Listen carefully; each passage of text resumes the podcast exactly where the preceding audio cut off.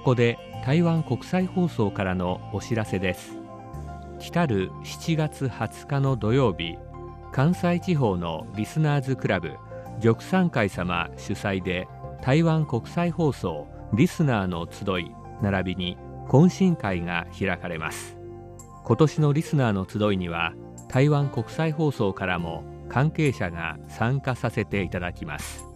リスナーの集い懇親会いずれも台湾に興味をお持ちの方であればどなたでも参加していただくことができます。参加を希望される方は7月10日までにメールまたは申し込みサイトから玉山会様にお申し込みください。それでは詳細です。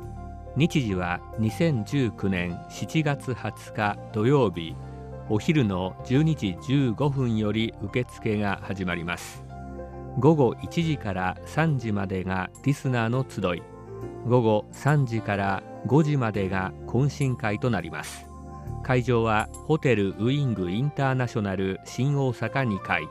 住所は大阪市淀川区東三国2-32-9電話番号は大阪06-6395-1500です。アクセスは大阪メトロ御堂筋線東三国駅下車北へ4分です。会費はリスナーの集いのみ参加の方は無料です。懇親会はお一人様税込みで6000円いただきます。なお懇親会のみ参加も可能です。会費は当日受付でお支払いください。参加の申し込みはメールまたは申し込みサイトでお願いします。メールは rti 大阪アットマーク gmail.com です。rti osaka アットマーク gmail.com です。また申し込みサイトは国チーズプロ。このサイトから RTI または台湾国際放送というキーワードで検索してください。なお今回の集いでは会場の使用時間の関係で放送局や日本語化に対するご質問ご意見は事前に皆様からいただいたものを当日放送局に回答してもらう形式になっています。局に対する質問は参加申し込み用に使用しているメールアドレスにお送りください。また集いに参加されない方からの質問も歓迎いたします。以上7月20日土曜日関西地方のリスナーズクラブ玉山会様主催で行われる台湾国際放送リスナーの集い並びに懇親会のご案内でした。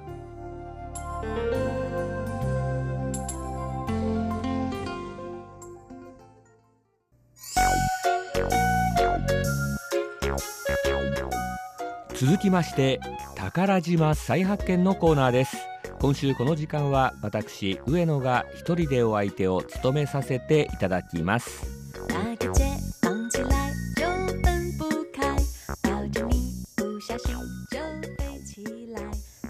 さて、えー、6月に入りまして、台湾は暑い日が続いていますまあ、あの梅雨ということもありまして、午後になりますと夕立が降ったりもするんですけれどもね、えー、暑くなりますと30度は優に超えてくるという感じですね、えー、またあの湿気が大変強いのでもううんざりするぐらい本当に汗をね、えー、かいてしまう、えー、そういった天気、えー、季節になってきました。えー、さて、えー、この番組では台湾に皆さんがいらっしゃった時にですね、えー、手軽に台湾の美味しいものを食べていただこうということで、え、グルメですね、え、これ B 級グルメが中心なんですけれどもご紹介しています、え、またですね、え台湾には来られないという方にはあぜひですね、え今あたかも台湾にいるかのようなあ気分になってもらおうということなんですけれども、えうまくいきますでしょうか、え今週はですね、え食べ物ままたご紹介しますけれども実は、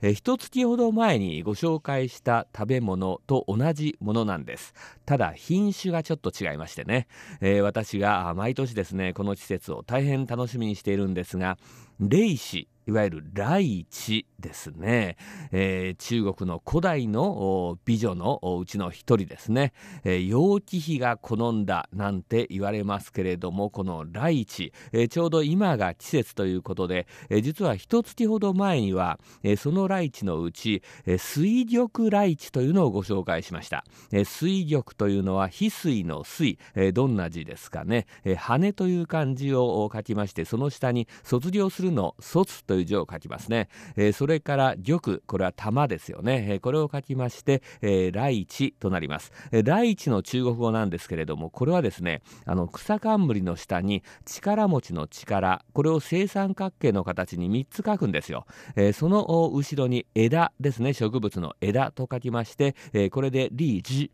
リージと言いまして、えー、来地のことなんですけれども、えー、水玉来地というのをご紹介しました。ただこの水玉来地というのは、まあ、ま大変美味しかったんですけれども、えー、実はですね台湾のライチの中では、まあ、マイナーな部類ですね、えー、非常に早く出てきたわけなんですが。で、えー、今台湾で出回っていますのが、まあ、台湾の代表的なライチということになります、えー、これが玉花法です。これ日本語読みで玉花法、えー、玉というのは先ほどと同じ玉という漢字、えー、それからですね、えー、出荷するという時の「か」ですね荷物の「に」という漢字を書きます、えー、そして、え、最後に「包む」という漢字ですね、えー、これを書いて「えー、荷包」というんですね「荷包」えー、玉果法ですね、えー、本当に果物好きな人はこの季節を待っているといった気がしますけれども、あのー、台湾の玉果法本当に美味しいんですね。で、えー、残念なことに、え日本でこのライチをですね生のライチあの冷凍のものはあるということですけれども生のライチを食べたことがあるという方なんか大変少ないみたいなんですね。で台湾と言いますと今ですとマンゴーなどが大変日本の方には人気かとは思うんですけれども、このライチ、もしですねこの季節に台湾にいらっしゃいましたら、えー、ぜひ、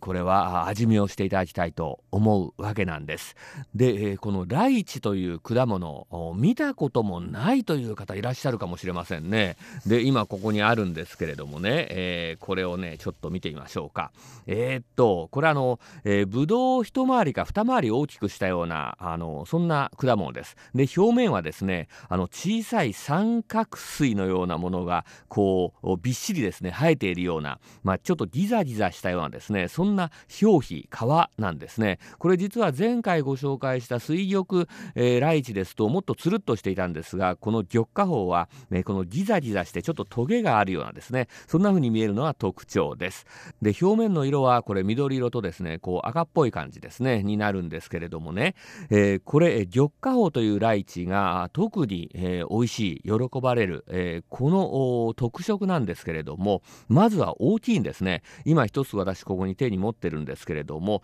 直径がですね3.5センチぐらいでしょうかね、えー、これ決して最大のものじゃないですね。もっと大きくなるものもありますね、えー、そんなこうボール状のものなんですね。で、えー、あとはあこの種が小さい。これが最大の特色だと思いますね。種が小さいということは当然これ果肉が多いということでもう本当にですね、えー、がっつり食べた気になるというわけですね。で、えー、このライチのなり方あどんな風になってるかと言いますとこれあの売ってる場合にはですね枝についたライチこれをあの束にしてあの売ってるんですね大体。で枝についてると言いましたがどんな形かと言いますとあの線香花火のですねあの最後にこう玉になって落ちますよね。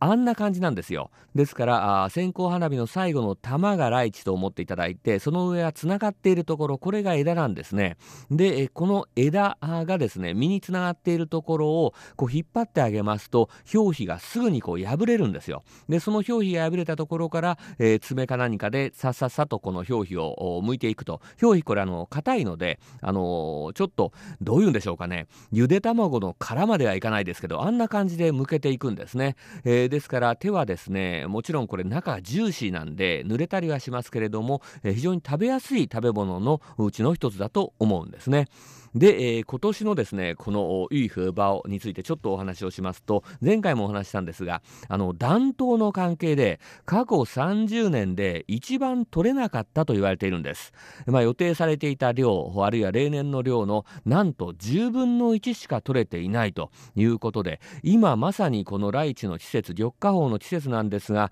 実はですね市場へ行ってもあまり見かけないっていうんですね。で一部のお店しか置いてないっていうんですよ。でこれはですねなぜかと言いますともちろん量が少ないのは当然なんですがあとは量が少ないもんで値段が上がっちゃいました。で値段が上がっているのでお店としてもですね売れ残ってしまうリスクがあるのであまり仕入れられないっていうんですよ、えー、ですから、えー、なかなかですねこうお店でライチを売ってるのを、えー、見かけるのはどうでしょうかね。私見た感じでうーん5軒回ってみて1軒か2軒あるかなというようなそんな感じかと思います、まあ、市場の場合ですけれどもね。あの市場の中のお店の場合ですけれども外のお店一般に果物を売っているお店ですとなかなか置いてないあのある時とない時があるといった感じがします。で今日私あの家の近くにありますいわゆる市場ですね。そこで買ってきたんですけれども結構高かったです。であのライチというのは南部の平東県あたりからまず出荷が始まりましてだんだんこう北にですですね、えー、北上してきます。平東県高尾市そして台中といった形なるんですが今日聞きましたら、えー、最近はもう台中のだと言ってました、えー、で、えー、あじゃあもうそろそろ終わりなんですか？と言いましたらあと2週間ぐらい緑化法は出るだろうという話でしたがまああのどうでしょうかね。そうするとあと1週間ぐらいかもしれませんよね、え、2週間で長くいってるかもしれませんので、え、でですねこれあのまあお値段の方なんですが、え、あの台湾ですと台湾の伝統的なですねこう測り方で単位が1斤という言い方をするんですよ。一斤。あの、パンを一斤って言いますよね、トースト。あの一斤の金なんですけれども、えこれ 600g です。で、600g で昨年はですね、えただの70元だったっていうんです、台湾のお金で。えこれ日本のお金にしますと、えー、240円ぐらいですね。えー、キロに、1キロにした場合には400円ぐらいになりますね。えー、これがですね、今年は、まあ、軒並み倍から倍以上になっているということで、えー、何でもですね平均しますと、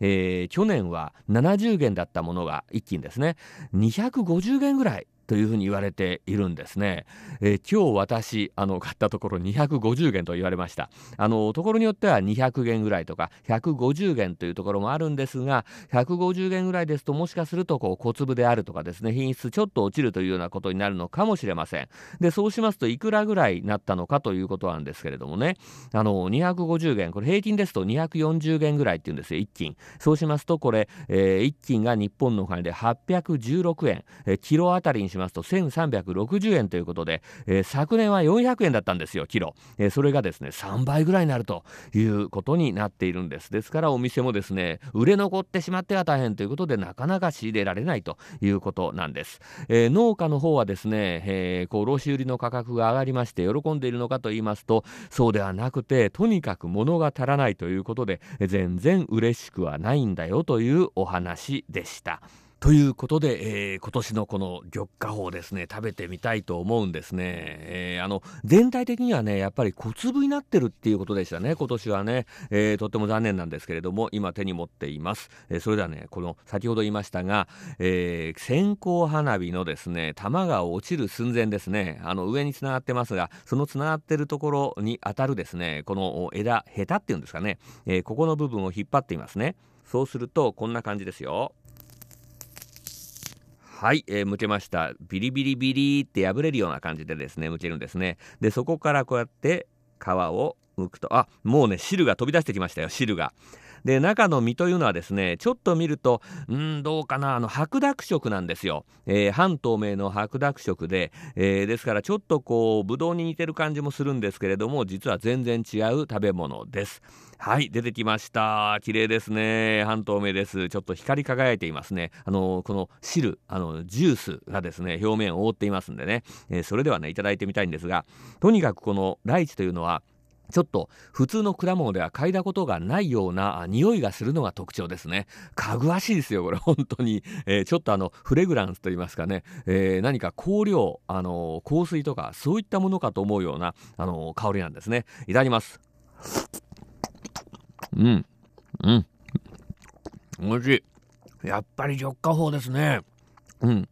本当に口の中にですねジュースが広がって香りが鼻に抜ける本当に食べたことないよこういう果物はっていうそういったものなんですねで中にちょっとこう細長いですね種が1つ入ってるんですがこれがですね長さが1.5センチぐらいそして直径がですねえー、っと5ミリぐらいなんですねこれでまだ大きいぐらいだと思います、種としては。この玉花宝の。玉花宝の種っていうのは本当に小さいので、あのー、それがですね、非常に面白いんですね。えー、もう一つ食べてみますね。よいしょ。はい、破れますね。破れて、いやー、本当に中はね、こうあの、柔らかいんですよ。ですから、あの、えー、まだ皮を剥く前の玉花宝をですね、こう手であの、ちょっとこうつまんでいますとね、ゴムボールみたいに弾力があるんですね。いただきます。もう一個食べますね。うん。美味しい。本当に。ぶどうよりもジューシーなんじゃないかな。そんな気がしますね。まあ、の台湾のですねこのライチ、えー、いろいろあります。この後はですね黒い葉っぱと書いて黒葉ライチというのも出てくるんですね。えー、ただですねこの玉花宝と黒葉ライチを比べますとあの種の大きさなんかがぐっと変わってくるんですよ。あの大きいんです、えー、黒葉ライチなどは。そうしますとこう、えちょっとですね食べても物足りなくなるんですね。この果肉がちっちゃいということで。えですからこの玉花宝というのをぜひですね皆さんにも食べていただきたいなと思います。まあ、台湾にですね、え今いらっしゃる方。あるいは来週あたりいらっしゃるという方はですねちょっと苦労してもこの玉花宝というライチ探して一度ですねこう味を見ていただきたいと思います。またですねこれはもう今年はダメなんですけれどもあの台湾から生のライチをですね日本に宅配で送るというそういったサービスも一部のあの業者はしています、実は私も今年ですねあの両親とか、ね、親戚に少し送ったんですが、そうしますとこれやっぱりお金はかなりかかるるんですね。えー、っと、私が送ったところはね、3キロで、ね、3キロで、まあ、送料とか全部込みになりますんで、えー、8800円ぐらい、日本のお金で、えー、かかりましたね。えー、でも、台湾のこの生のね、えー、ライチを、えー、日本の皆さんにですね、食べていただこうということになりますと、このぐらいはかかるということです。えー、もし台湾にですね、あの、お友達なんかいらっしゃいましたらね、えー、お金は後払いする、あるいは先払いしてもいいから、えー、送ってもらって、えー、来年あたりね、えー、日本で、えー、新鮮なこの台湾の美味しい玉花を、えー、食べていただきたいと思います。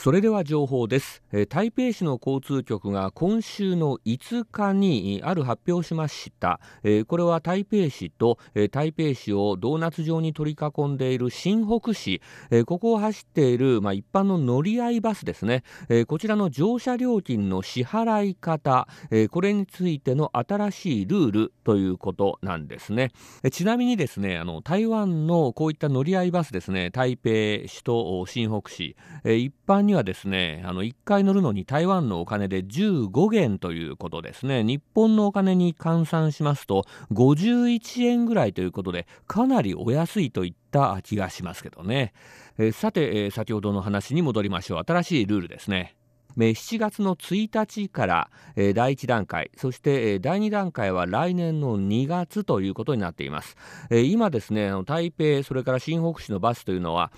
これはあの大体あの電子カードですね。電子乗車券、これを使って乗るのが一般的です、えただもちろん現金でですね、え払うこともできるんですね。で、え電子乗車券いくつかあるんですが代表的なものはヨーヨーカーと言います、え悠々自適という時の悠という漢字、それから遊ぶという漢字、えー、それからですね、えー、と漢字の上、下ですね、上下という漢字を、まあ、縦に並べて書きまして、えー、その上という漢字の下の横棒、それから下という漢字の上上の横棒ですね、これを一本にまとめた字なんですね。これカーといってカードのことなんですけれども、ヨーヨーカー、英語ですとイージーカードと言います。これあのバス乗れますし、台北新交通システム乗れます。MRT ですね、えー、それから今では在来線の台湾鉄道も乗れますし、えー、あの少額のあの物を買うときにですねこれで、えー、買うこともできますし、えー、タクシーの料金も払ったりもできるんですね非常に便利ということで、えーまあ、台湾の人ならばみんな持っているわけなんですけれども、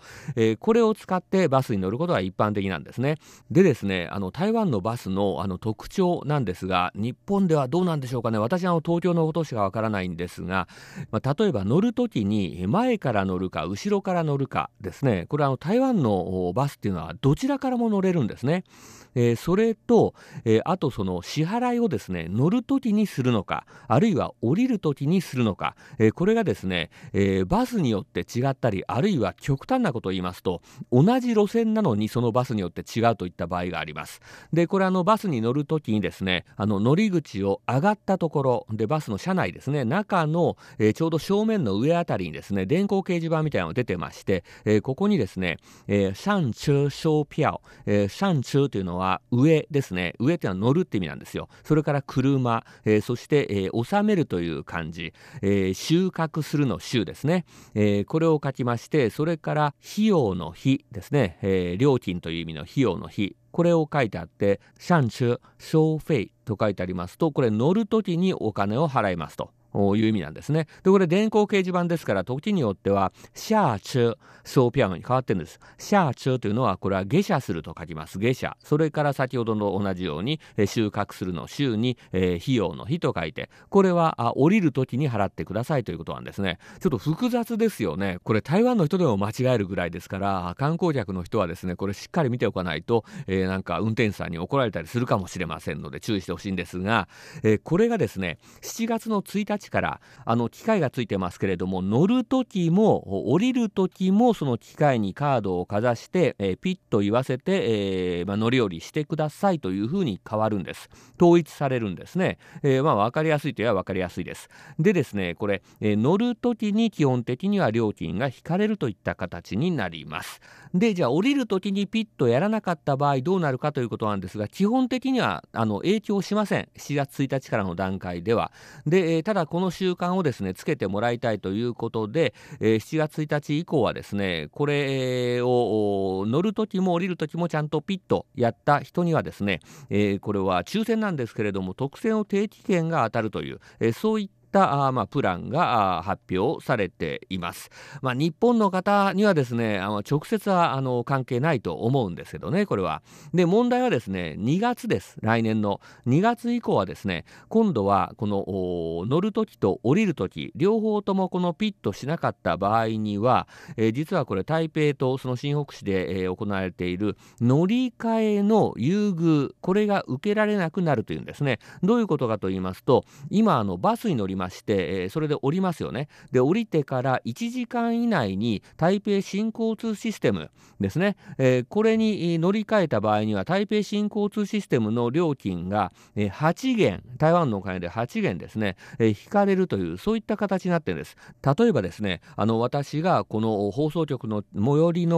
MRT、台北新交通システムの駅、えー、からですね、えー、家の近くのですね、えー、駅まで行くとしますよね。そうすると、えー、まず放送局からバスに乗ってその最寄りの MRT 台北新交通システムの駅まで行きますね。でここで降ります。すぐに乗り換えですよね。乗り換えてこの MRT 台北新交通システムで家に帰ります、えー、これ本来ですとこの間の台北新交通システムの料金は台湾のお金で25元かかるんです。25元です、えー、でもですねこれがまずあの電子乗車券で乗る、えー、すなわち切符を買わないですよね、その都度、えー、そういった形で乗るということで、料金が2割引かれるんですよ。で、さらに、えー、この乗り換え、バスから乗り換えたということで、8元引かれますので、12元、日本の金で12元で帰れるんです。もともと25元のところが12元になるんですね。半額以下ということでお得ですよね。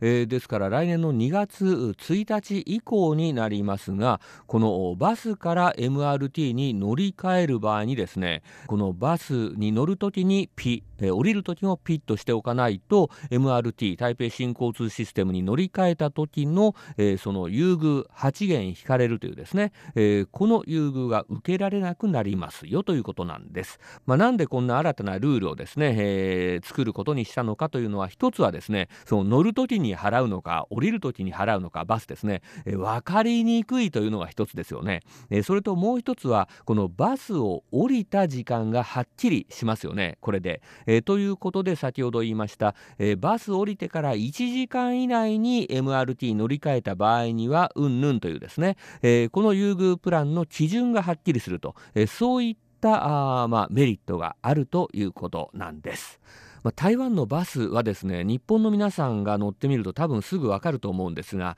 あの前から乗ってもいい後ろから乗ってもいい前から降りてもいい後ろから降りてもいいということでこれまあキセルをする人がいるんじゃないかというような気もしますし何かこうモヤモヤするんですよ。で、えー、まあ、それがですねここ2年ほど前に、えー、このバスの前の入り口後ろの入り口ですね、えー、どちらにもこのカードをかざす機械をつけることになりました。これができたもんですから、えまあ、今後も多分、え前から乗ってもいい後ろから乗ってもいい前から降りてもいい後ろから降りてもいいという台湾の習慣は保たれるんだと思いますがそれにも対応できるようになったということですね。そして、え新しいルールもですね、えまあ、実現可能になったということだと思います。さらに言いますと台湾のバスはですね一つの路線でこうセクションが切られている場合があるんですね。ここからここまでがまず1回分の料金。その先はまた1回分の料金というふうにですねなっている場合があります。でそうしますとあのこれまではですね、えー、この人どこから乗っているんだろうというのはですね、えー、そういったあまあ曖昧さがあってキセルになってしまう場合もあったんですね。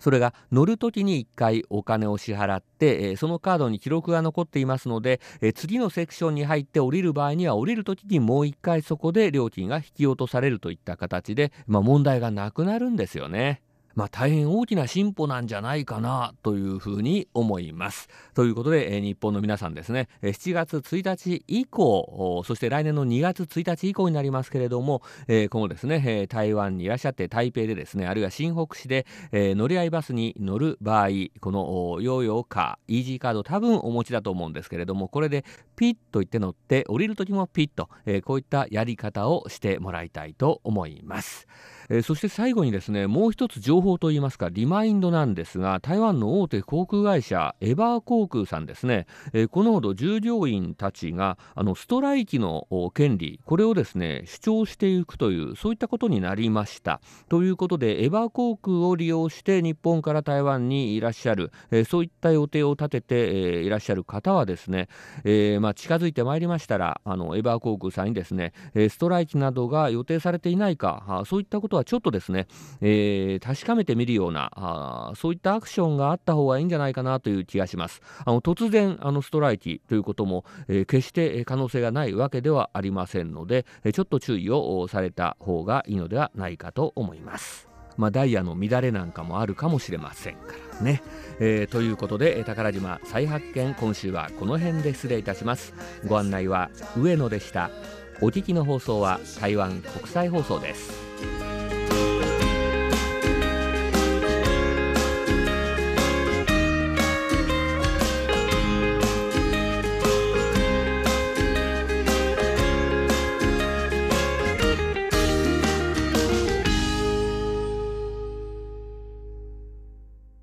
お聞きの放送は台湾国際放送 RTI 中華民国中央放送局の日本語番組です。この放送に対する皆様のご意見ご希望をお待ちしております。宛先は中華民国台湾台北市北安路55号台湾国際放送玉山です。北安の北は南北の北安は安全安心の安。玉山は玉山と書きます。なおホームページのアドレスは http コロンスラッシュスラッシュ www.rti.org.tw です。台湾国際放送の日本語番組は毎日1回。日本時間午後8時から9時まで 9.735MHz を使って北東アジア地区に向けて放送しております次の放送時間まで皆様ごきげんよう中華民国台湾台北から台湾国際放送でした。